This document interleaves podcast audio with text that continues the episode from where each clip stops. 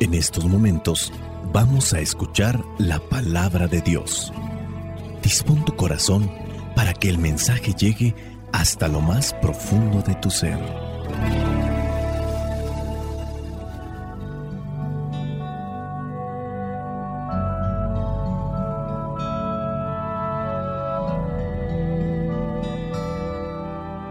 Vamos a tratar de reflexionar las tres lecturas que corresponden este domingo número 29 del tiempo ordinario.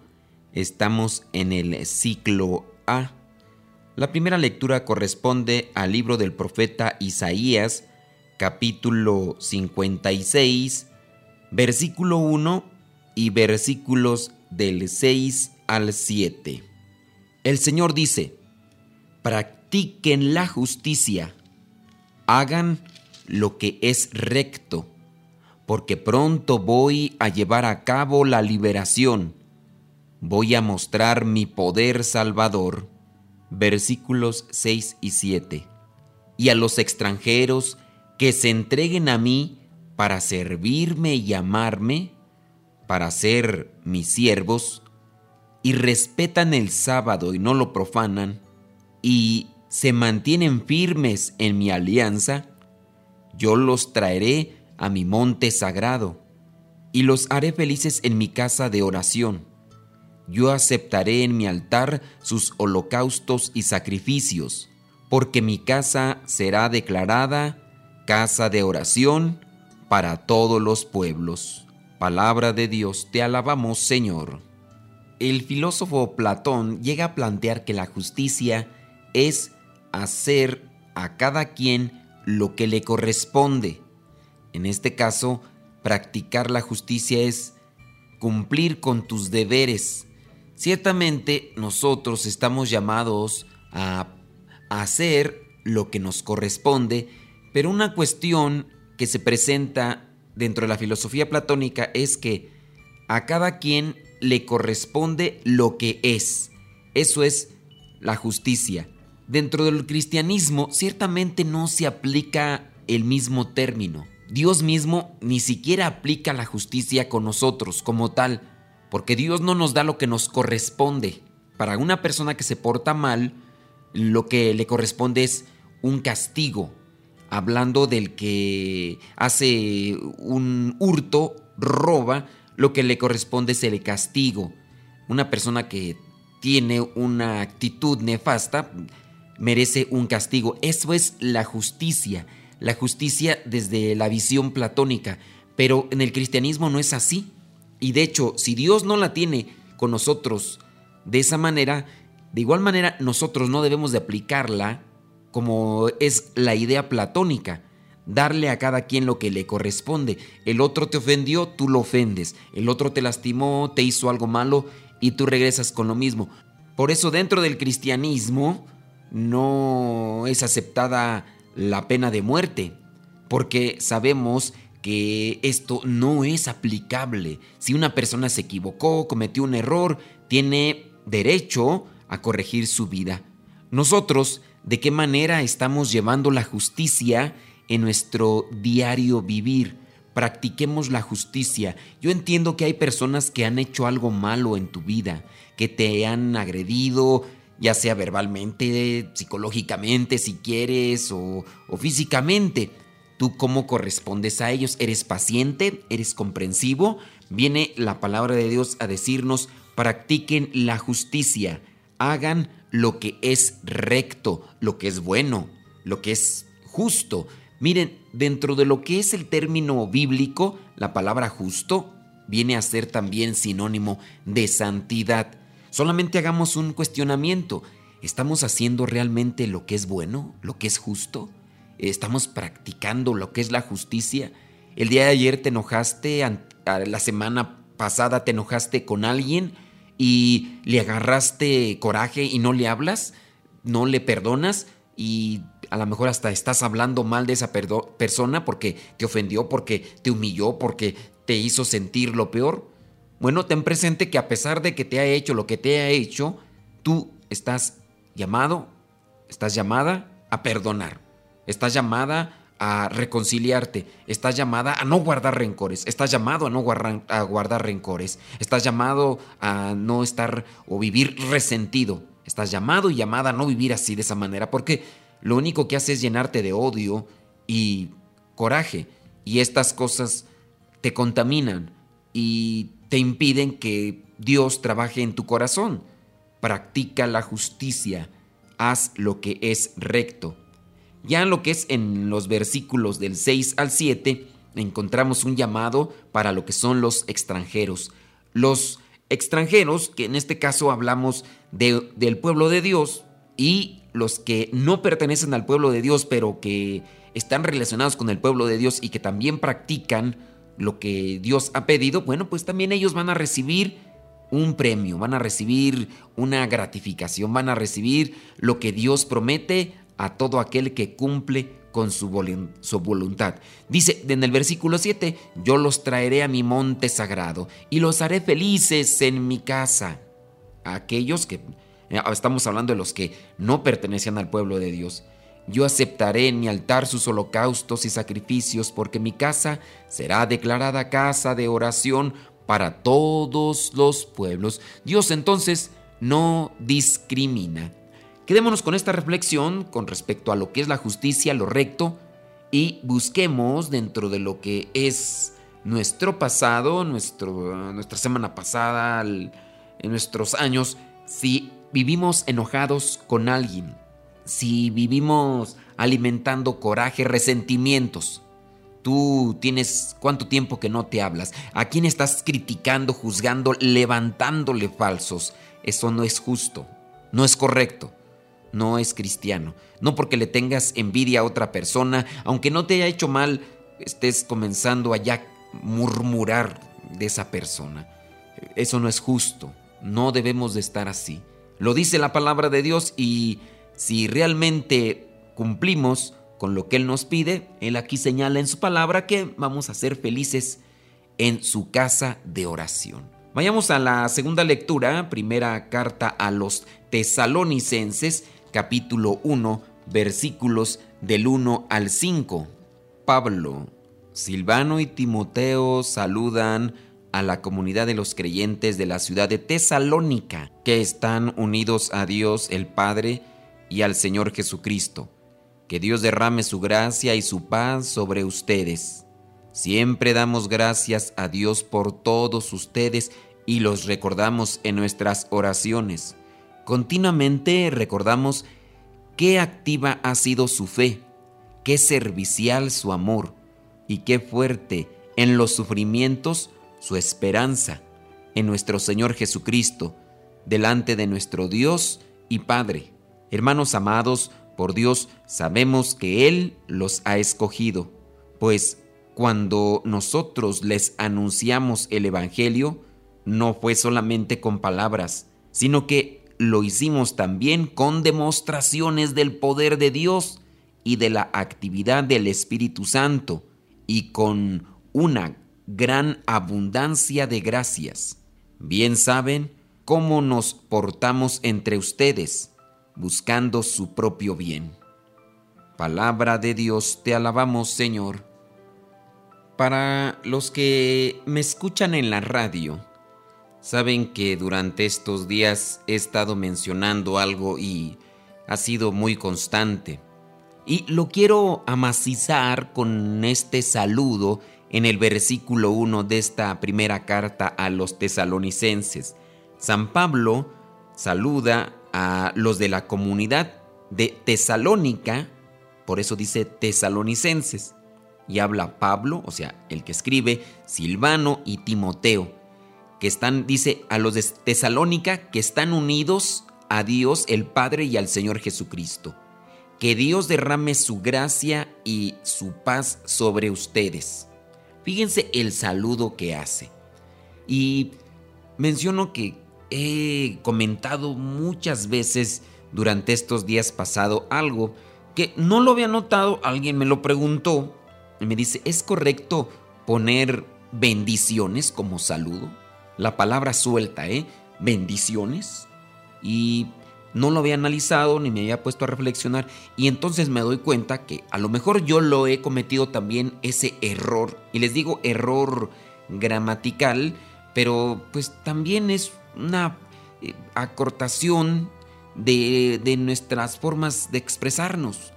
Pareciera ser que nos da vergüenza encontramos en el Evangelio donde dice Jesucristo que no nos avergoncemos de Él, ni de Dios Padre, ni, de, ni del Espíritu Santo delante de los hombres, pero o, flojera o, pereza, que cuando la gente escribe o habla, dice bendiciones. ¿Y bendiciones qué? ¿Por, ¿Por, qué esa palabra suelta? ¿Por qué no, no completas? ¿Te da vergüenza? ¿O por qué? o pereza, o te da pereza, o estás en internet, te van a cobrar más en internet porque vas a escribir más palabras. No estamos ya en tiempo del telégrafo. En el telégrafo se, se, cobraba por palabras y entonces las personas tenían que escribir ahí contadas las palabras y se acortaban y se escribían a lo mejor hasta muchos acrónimos y, y se entendía en, ese tiempo en el que se utilizaba, o no sé si todavía se siga utilizando, lo que era el telégrafo, pero en nuestra actualidad, o en el caso DLB al final, ¿no? DLB qué? Dios te bendiga. D, no, es DTV, es DTV. Dios te bendiga. ¿Por qué DTV? Ponle completo, que Dios te bendiga. O te van a cobrar, o te van a demandar, o, te va a perseguir la policía, entiendo yo que en los inicios de la era cristiana eh, se eh, trataba de uno esconder los cristianos y por eso es que dibujaban el pez. Y el pez, la palabra pez en griego es ictus, es un acrónimo de Jesucristo, Hijo de Dios, Salvador del mundo. Eso es un acrónimo, ictus. Y se utilizaba el pez como un signo para identificarse de manera así escondida y de, con los demás, eh, identificarse con aquellos que pertenecían a los cristianos. Era entonces una forma de contraseña, ¿no? Para que el otro te identificara que también tú eras cristiano. Pero caemos, o a lo mejor también ni, ni nos hemos fijado, ¿no? Y caemos en esa moda de bendiciones, bendición, bendiciones. Miren, ni gramaticalmente es correcta la frase, porque necesita un artículo, un, un sujeto y en este caso un objeto directo o indirecto. Entonces, ni gramaticalmente está bien la frase. Y pues también dentro de lo que es el sentido cristiano tampoco es correcta. ¿Por qué? Bendiciones, DTV, DTV. Pues eso qué significa, no nos avergoncemos y hay que decir las cosas como son. Que Dios derrame su gracia y su paz sobre ustedes. Aquí imagínate a San Pablo aquí escribiendo DTV o bendiciones. No, no, no, no es correcto. Digo, de una vez aprovechando, y para los que me escuchan en el programa de radio, pues, y si no, pues ahí los invito a que busquen en internet Radio Cepa. Y si no, pues los que algunos nos escuchan en nuestro canal de YouTube, tenemos ahí un canal donde subimos los programas, son tres los que hacemos. El canal se llama Modesto Radio en YouTube, Modesto Radio. También transmitimos por nuestro canal de Facebook, Modesto Lule, y ahí ustedes nos pueden escuchar. Pero estamos las 24 horas, 24 horas grabados, pero estamos ahí en Radio Cepa. Y ya obviamente trabajamos con algunas radios en diferentes lugares. Ok, cierro ya un paréntesis, pero eh, afianzándome con lo que es este pasaje de, de esta segunda lectura, el primer versículo. Ahora vayamos a lo que es el versículo número 2.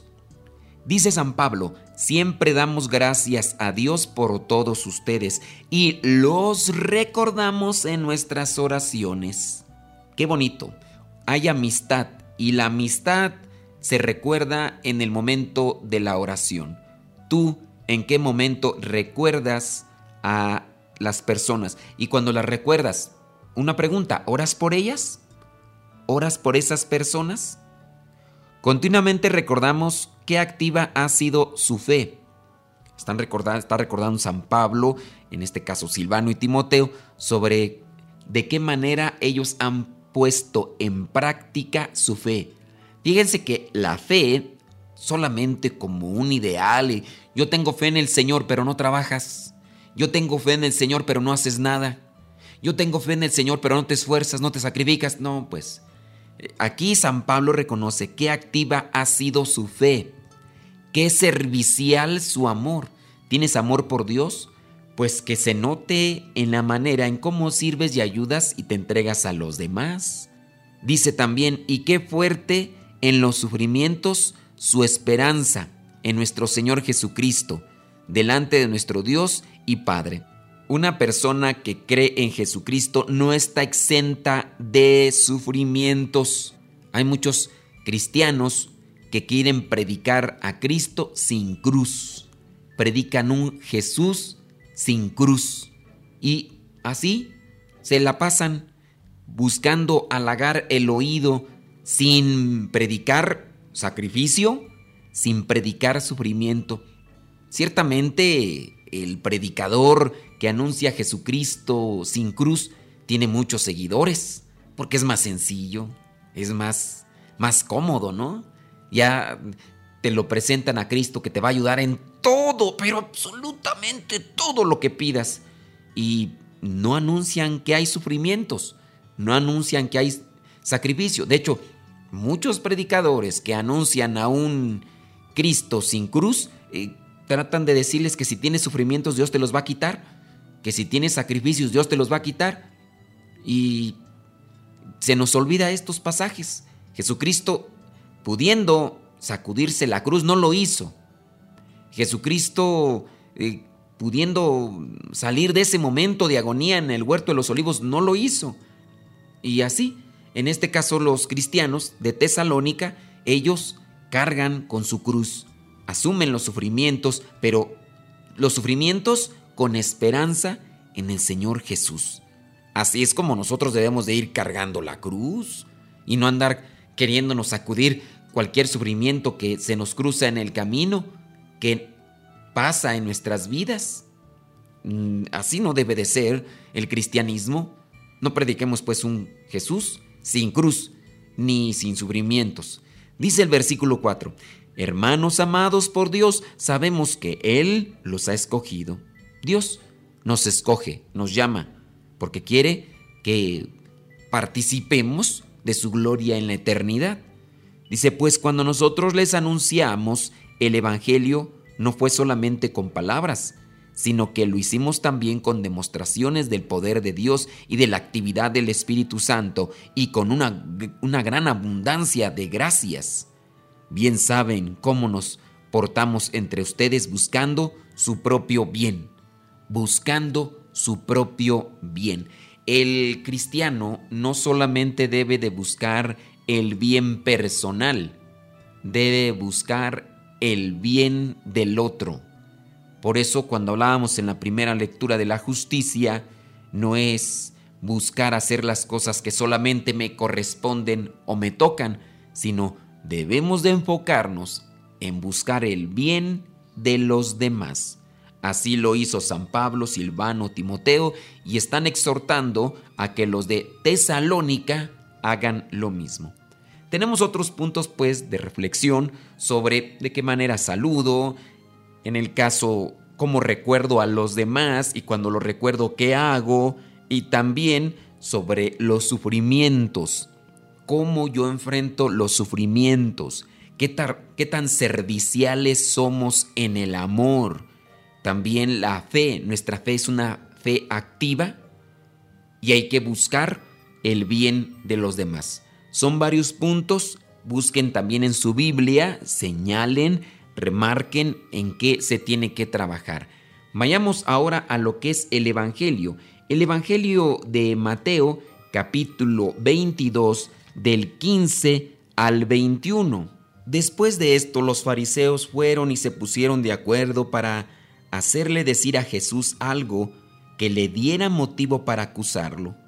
Así que mandaron algunos de sus partidarios junto con otros del partido de Herodes a decirle, Maestro, sabemos que tú dices la verdad y que enseñas de veras el camino de Dios, sin dejarte llevar por lo que diga la gente, porque no hablas para darles gusto. Danos pues tu opinión. ¿Está bien que paguemos impuestos al emperador romano o no? Jesús, dándose cuenta de la mala intención que llevaban, les dijo, Hipócritas, ¿por qué me tienden trampas? Enséñame la moneda con que se paga el impuesto.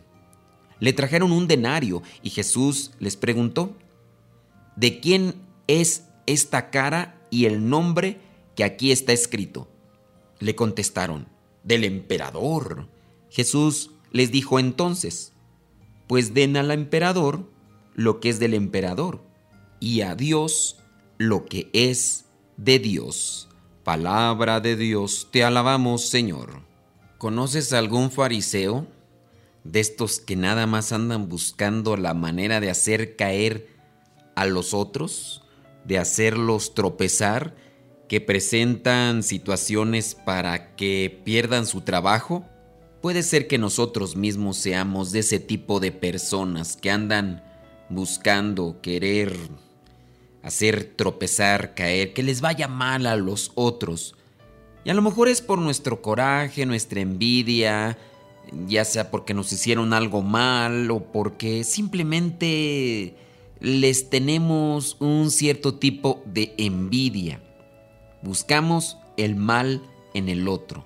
Cuidado, los fariseos aquí pareciera ser que siempre tienen esa nota característica, aunque dentro de lo que es su origen y su realidad no es así. Los fariseos eran aquellos que se dedicaban al estudio de la palabra de Dios, que tenían que reflexionar, interpretar, para que con esto pudieran ayudar al pueblo de Dios. Pero no lo hacían. No lo hacían y muchas de las veces solamente se dedicaban a ponerle grandes cargas cargas muy pesadas a los demás, tan pesadas que ni siquiera ellos mismos cumplían.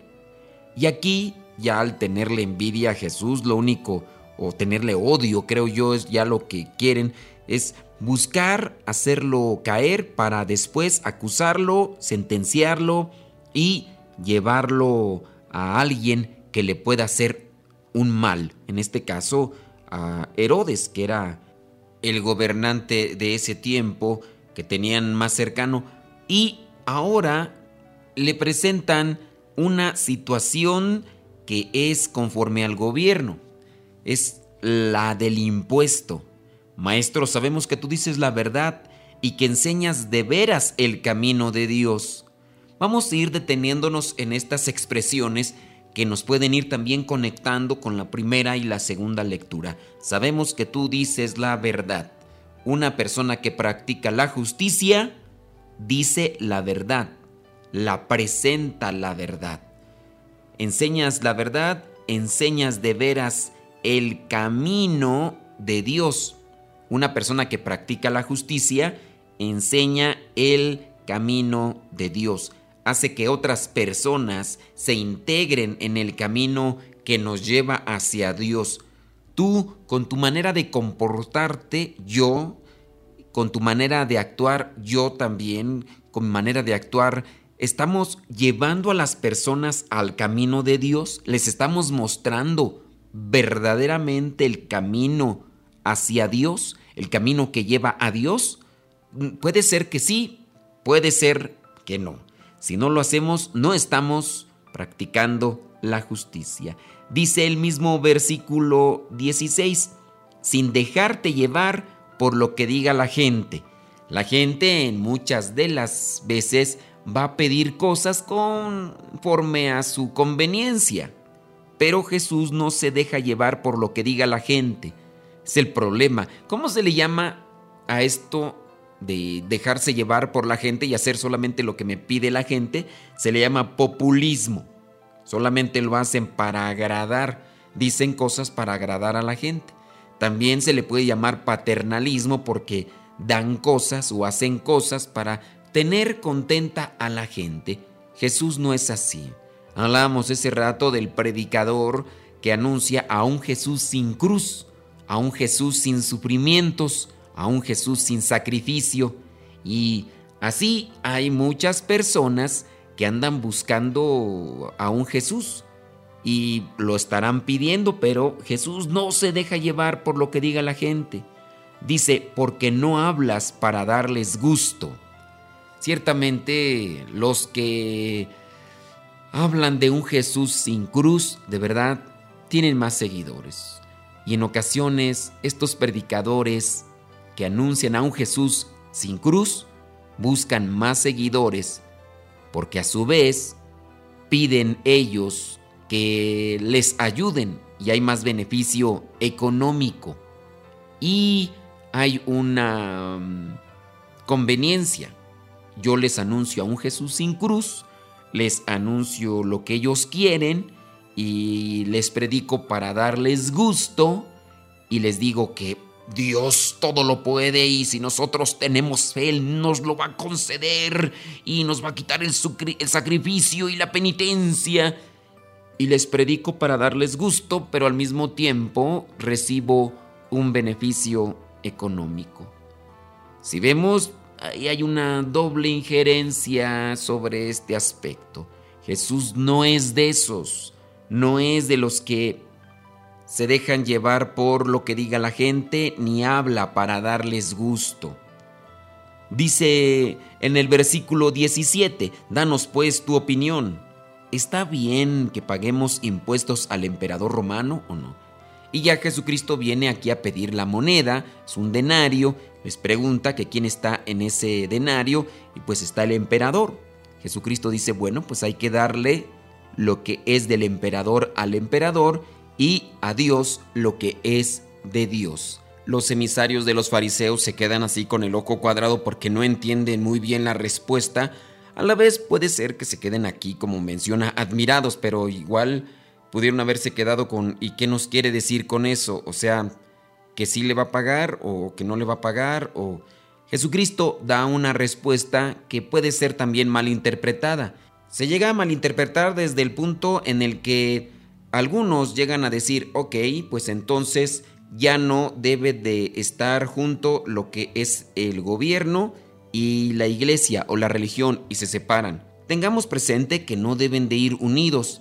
Dentro de la iglesia se ha dado esa separación, se ha dado esa distinción, no hay que mezclar las cosas, pero si bien dentro de lo que son las cosas de Dios es la justicia, y en un gobierno, en una sociedad, independientemente de lo que sea la religión, se debe de practicar la justicia, y la justicia desde el plano divino para ayudar a los ciudadanos, es decir, hacerles el bien. Ese es el punto de vista cristiano. Entonces hay que darle a cada quien lo que se merece. Esta moneda trae el emperador, bueno, pues darle lo que es al emperador, lo que es del emperador, y a Dios lo que es de Dios. Aquí encontramos otra cosa.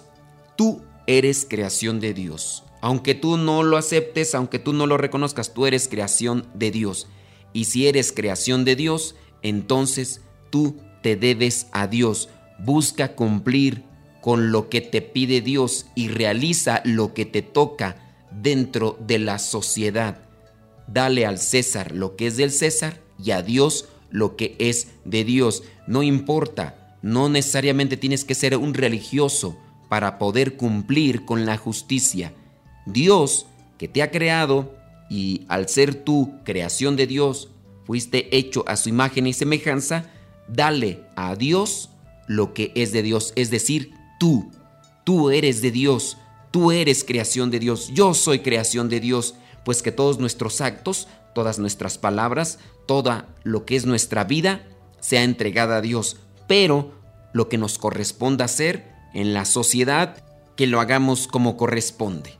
Que el Espíritu Santo nos ayude para discernir y procesar estas reflexiones, estos mensajes de parte de Dios y seamos mejores cristianos cada día de nuestra vida. La bendición de Dios Todopoderoso, Padre, Hijo y Espíritu Santo, descienda sobre ustedes. Vayamos a vivir la palabra.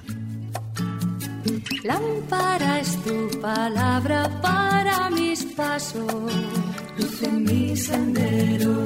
Lámpara es tu palabra para mis pasos, luz en mi sendero. Luz, tu palabra es la luz.